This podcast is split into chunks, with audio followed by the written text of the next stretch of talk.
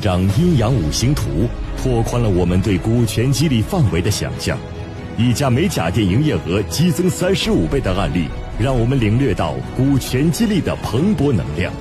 可是，当我们听到某位创始人因为资本的强势进入而被企业扫地出门时，都不免心有余悸。如果不能把这些非常好的规避开，我说您不做还好了，企业还能活几年；不做最多叫等死。如果不懂就做，无异于找死。怎样才能建立保护创始人股东的制度根基？如何才能保障企业决策另出一门的绝对治理？股权激励四大死穴之公司治理智慧不足，大师智慧精彩继续。啊，接下来我们进入第二大死穴啊，你看死穴二叫公司治理智慧不足，它表现在哪些方面呢？要一，老板不懂。公司治理的三大绝对，那先看二，不懂得设定啊持股平台；三，不懂得设定保护创始人股东的基本规则和制度保障，于是导致在。公司的日常经营过程中受制于人，甚至还出现于养大了孩子喊别人是爹，以导致了所有的被激励对象都在一个公司平台上持股，发个破折号，经营决策权高度分散。导致当有什么野蛮人入侵的时候，创始人股东在别人的嘲笑声中，悲愤的、圆睁双目的死去。什么叫圆睁双目呀？各位，那死不瞑目吗？而且是在别人的嘲笑声中这么去死去，未免也是什么创始人的一个悲哀。从这个点上啊，我们说。老板们就必须要懂得什么叫做企业治理的三大绝对了啊！第一个叫绝对的股东会，第二个绝对的董事会，第三个绝对的管理层。第一个绝对的股东会，它指的是股权层面的绝对控制权。哦，这个点是各位老板们无论啥忘了，这都不能忘。忘了这个点，你就没了根本。这叫股权层级的控制。那现在二，绝对的董事会，来发个破折号，叫董事会层面的绝对控制。这是第二个点，来写上三，叫绝对的管理层，画个破折号，叫公司经营层面的绝对控制。这三个绝对控制。各位老板是务必需要什么啊？牢记心中啊，永远都不能忘啊！这个绝对控制不是说老板一定要做独裁，而是什么呀？您必须要时刻把握大的方向，心有正念。你唯有能控制好这个什么这艘船的正确方向，你才能把更多人渡到成功的彼岸。这就叫正念。好了，现在跟各位聊一聊这三大绝对如何应用。来，先从三开始，我们倒过来讲啊。三叫绝对的什么管理层？那绝对的管理层是什么意思呢？就是老板必须要重视日常经营，再画个括号，就是公司运营管理层的实际控制。怎么个控制法呢？各位？现场我们各位啊都是非常优秀企业家，您觉得在管理层层面如何去绝对控制啊？有哪些方法呀？我举例说明啊，就像如让首席创始人或其绝对信任的人来担任如董事长、总经理和法人代表，哦，这个就收到非常好的一个控制作用了。这样做的好处是什么呢？避免非创始股东控制人，如掌握了什么这个公章啊、营业执照啊、公司账户啊、公司硬件呐等等等等。说这个很容易理解，两个点，要么您自己来担任什么这个实际控制人啊、操盘手、法人，要么让你绝对信任的人来担任什么法人，担任总经理。这是在管理层的控制，这个非常容易理解啊，也比较简单。来，我们快速跳到二，叫绝对的董事会。绝对的董事会怎么个做法呢？写上。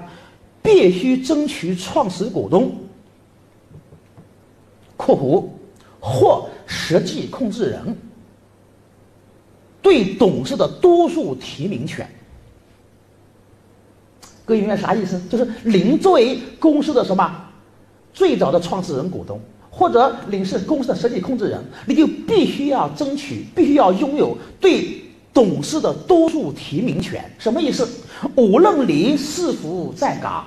你不当董事长都没有关系了，但是呢，你是公司的实际控制人，或者说你是公司的什么最早的创始股东，而且是首席创始股东，您拥有对公司董事席位的什么超过多数的提名权，这一条非常重要。如阿里巴巴，阿里巴巴当初啊引进了什么这个软银，引进了什么雅虎，各位知道它的股权比例是很小的。当然，它为什么不在香港上市呢？因为香港。不支持他的诉求，去到美国是可以的，而且过去跟别人在洽谈的时候，别人出了那么多钱呢，要占董事席位呀。他们整个团队非常团结，很简单，那董事席位是由我们创始人这帮人叫联合创始人，我们来提名的。你可以不同意，但是如果我们提的人啊，提名的人作为董事被你否决了，没有关系，下一个董事还是由我们来提名，直到你认同为止。就我们这里面有三四五六七八九十，您随便选有没有？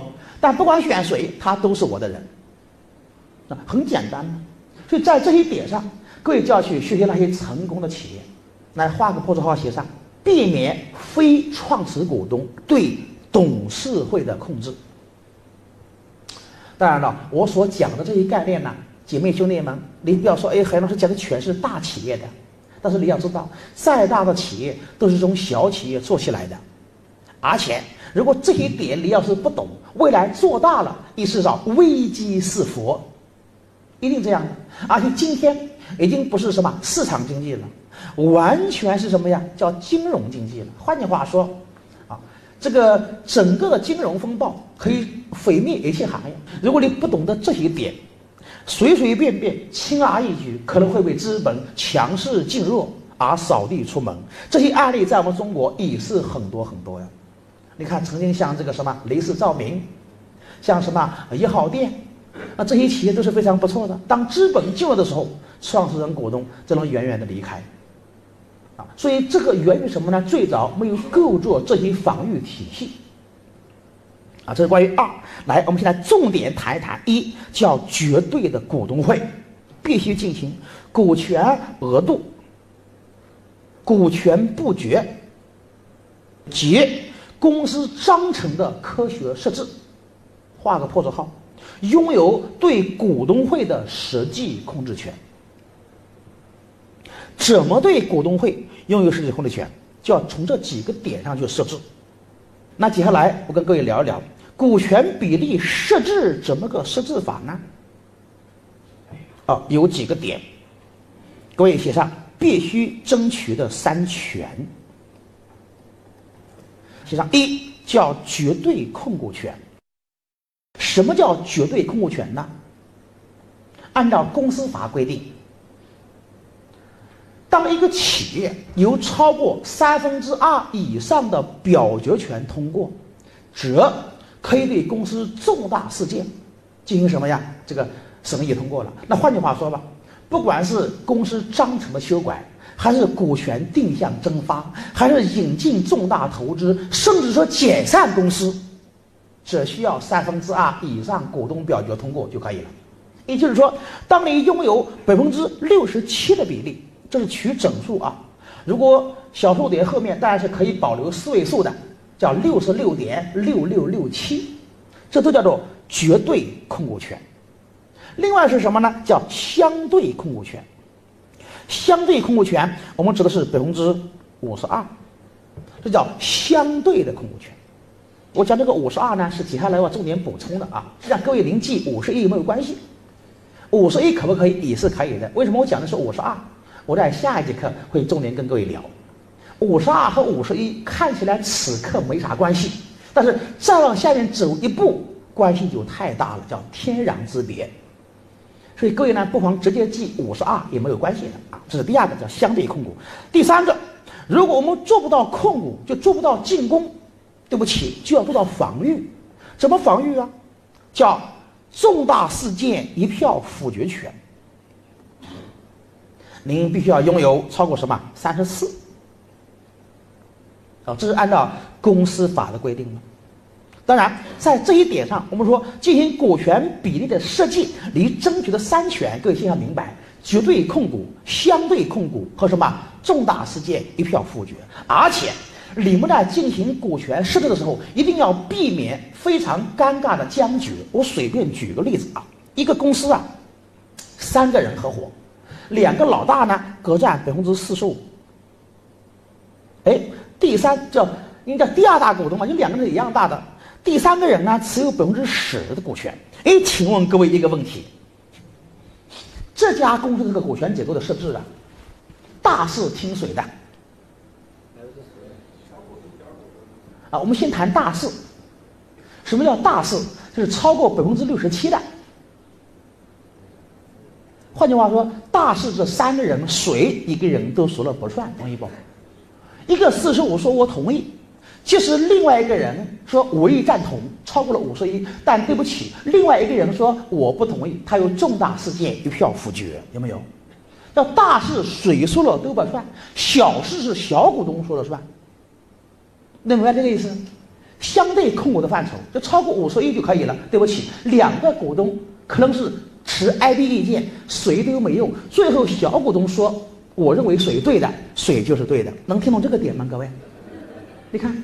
这叫很愚蠢的设置啊！但这不是天下第一愚蠢，天下第一愚蠢是什么呢？是两个人合作各占百分之五十。哎，各位有没有这样的案例啊？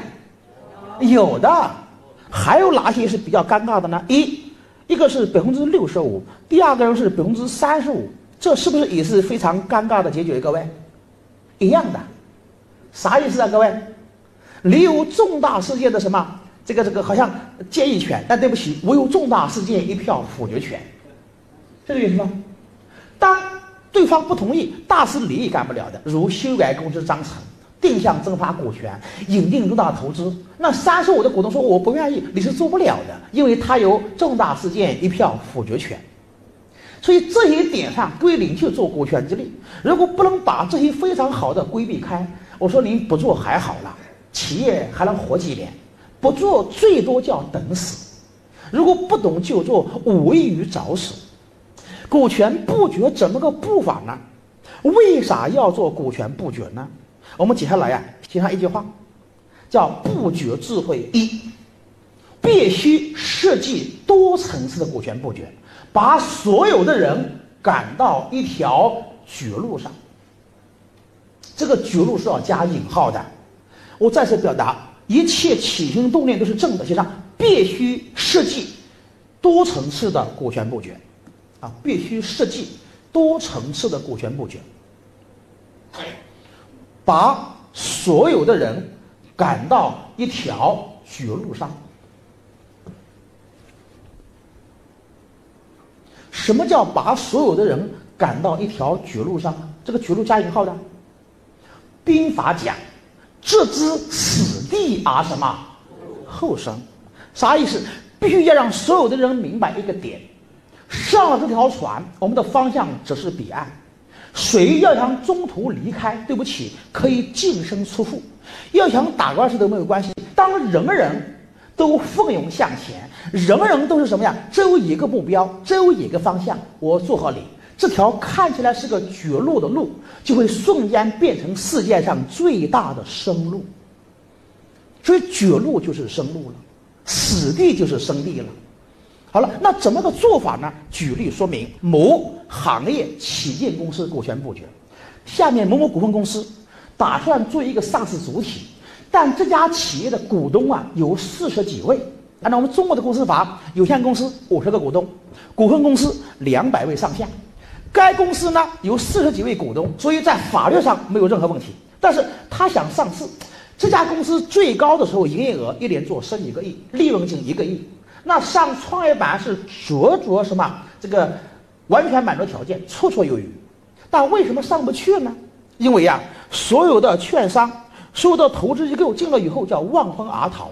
公司的四十几个股东中，前五大股东分成绝对三大派系，董事长股权不到百分之二十，百分之十九点七。那么总裁的股权呢，百分之十二左右。那接下来，这个其他股东最小的是百分之七点几，最大近百分之二十。那么这几个股东，大股东是董事长，二股东、三股东不在公司运营，但挂名副董事长，四股东、五股东，一个是总裁，一个是常务副总裁，所以完全形成三大派系，搞得下面专业经理人团队不知道听谁的，但是专业经理人团队都非常清楚。谁都得罪不起，谁都不能得罪，所以公司里面经常有指令无执行。因为那个副董事长没事啊，他虽然不在公司做管理，没事把高管团队拉回家喝喝酒、斗斗地主、打打麻将，顺便聊聊工作，然后发表一些他的观点和认知，说我认为怎么干比较好，有没有啊？那就比较麻烦。于是内部形成三个中心，这个企业哪有明天呢？虽然当下做的不错。那么在前几年遇到我们的时候，我们做了一个非常深入的交流。我说，要想获得，必须要舍弃。那舍弃什么呀？舍弃你的老大的存在感，必须要怎么样？放弃内部的什么这个三头之争，来去创造一个更大平台，实现更大财富梦想。我说很简单。既然愿意了，我就帮你设计怎么个设计法，不是仅仅说我思想上面绝对认同，你怎么说我就怎么干，没用的。你必须有一个非常清晰的制度保障，你想反都反不了的。举例说明，如我们首先第一步，为他成立一个某某某某投资公司或者叫什么控股公司等，把这前五大股东统统调上去，前五大股东的股权比例相加。大约在百分之七十三左右，已改变了过去公司股权相对分散、没有实际控制人的局面，于是形成了这个投资公司持股百分之七十三。请问各位，是不是第一实际控制人？绝对大股东。从此以后，各位要明白：一有了实际控制人，叫某某公司；二以前公司三个中心的现象就改变了。对不起，你这五大股东在上面投资公司，如果意见不一致，可以吵，也可以打起来，没关系。但对不起，门一旦放开，对下面的命令只有一个声音。听懂？掌声告诉我。好，这一步很重要啊，兄弟们。接下来怎么办呢？公司内部搞股权激励，这一步要听懂了啊。怎么个搞法呢？首先，我们成立一家公司，叫某某某某持股公司。但实际上，工商注册的时候不能这么叫的啊。工商注册的时候叫什么什么什么有限公司，或者什么什么有限合伙，或者什么什么啊，你不能叫持股平台。这么讲是为了方便各位去理解。这个持股平台内部是占百分之百，这平台公司内部的股权是百分之百呀。当然，如该公司持有下列百分之十。我们这个可以忽略不计，这个持股公司里面百分之百的股权怎么设计呢？各位，如整个获授的群体，他占的股权呢，则占百分之六十五左右，而上面的整个投资公司要持有该公司近百分之三十五的股权。请问各位，为什么要这么设计？这多一层了啊！不但成立一个持股平台，上面的公司还要对持股平台再做一个控制。请问各位，为什么要持百分之三十五左右的股权？这么做的好处是什么？对了，就是上面如果把下面的持股公司内部章程设计好，高速轨道铺好，您这帮人在上面跑就好了，是这意思吧？您不能下轨道的，您下不了轨道，因为要修改公司章程，前提是必须通过公司由三分之二以上的股东表决权通过方能实施。而上面投资公司，他一家持有三分之一以上股权，你们下面所有的人意见全部一致，只能接近三分之二，但无法达到。能听懂吗，各位？啊，这是关于第二层布局。如果能听懂第二层布局，就更简单了。接下来一个公司不够嘛，因为他公司激励对象特别多，我们再成立一家公司。如果再来好多激励对象呢，再成立一家公司，就不断复制就好了。通过我们这么设置法，于是公司在最近一两年连续引进两个风投，而且都是以不菲的价格来成为公司的一个什么这个股东。目前该公司正在什么上市运营过程中。这是一个比较标准的两层布局。什么是比较标准的两层布局呀？既有持股平台，又对持股平台做相对的一个控制。这是关于啊某公司我们做的一个方式。那么各位能听懂这个点？换句话说，对股权布局呢有了一个不错的一个认知。接下来我们再深入一层，来写上股权布局智慧二，必须要考虑企业的顶层治理机构。来画个括号，必须设定 I B C。金字塔式股权布局模式，什么叫做 I B C 金字塔式股权布局模式呢？这又如何去什么理解呢？好了，那接下来我们跟各位来看一些案例。华谊同创是我的集团公司，这个公司啊，实际上是在二零一二年成立啊。我们最早成立的是叫华谊世纪，该公司呢，目前我们注册资本。是三千万，三千万的注册资本有三千万股，它是个股份公司。那我个人持有多少呢？个人持有百分之四十股权，另外有百分之三十是企业家持有，七十几个企业家持有，另外还有百分之三十呢，我是让核心团队持有。请问各位，是不是百分之百的股权？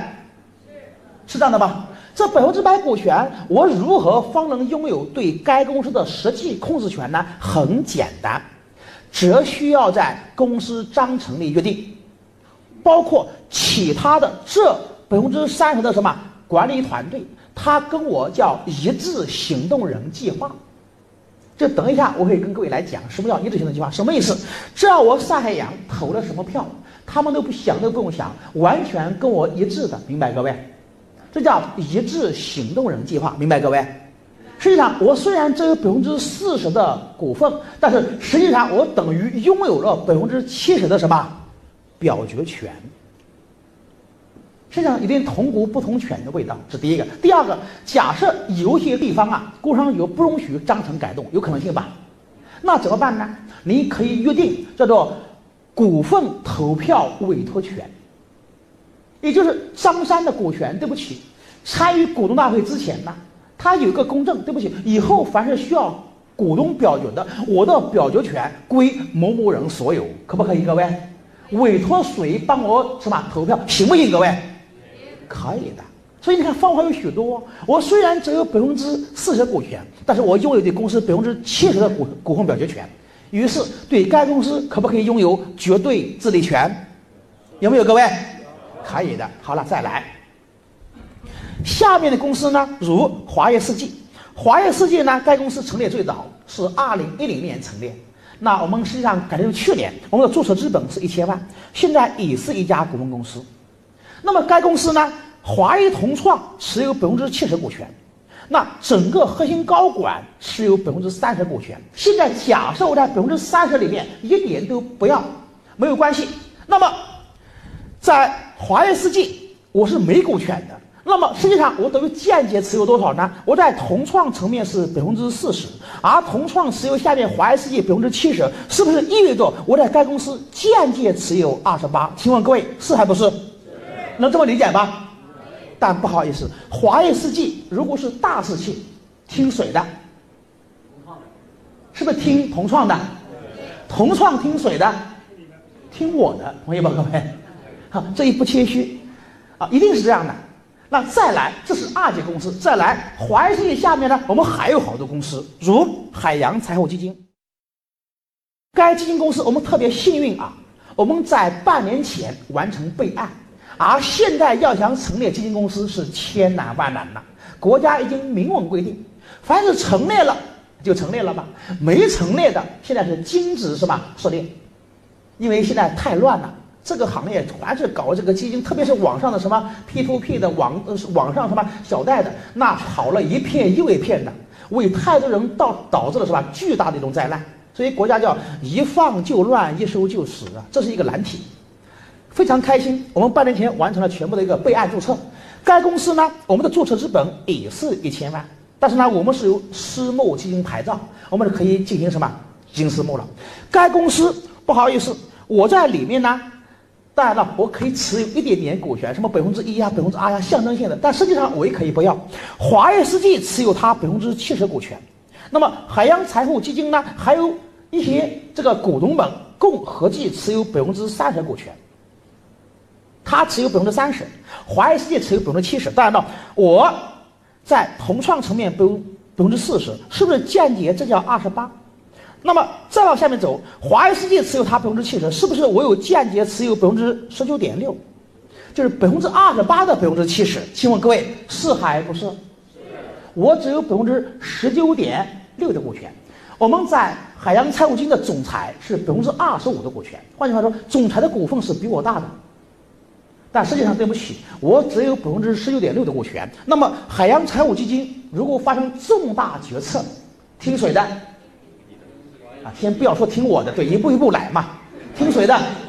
华谊世纪，华谊世纪听谁的？华谊同创，华谊同创听谁的？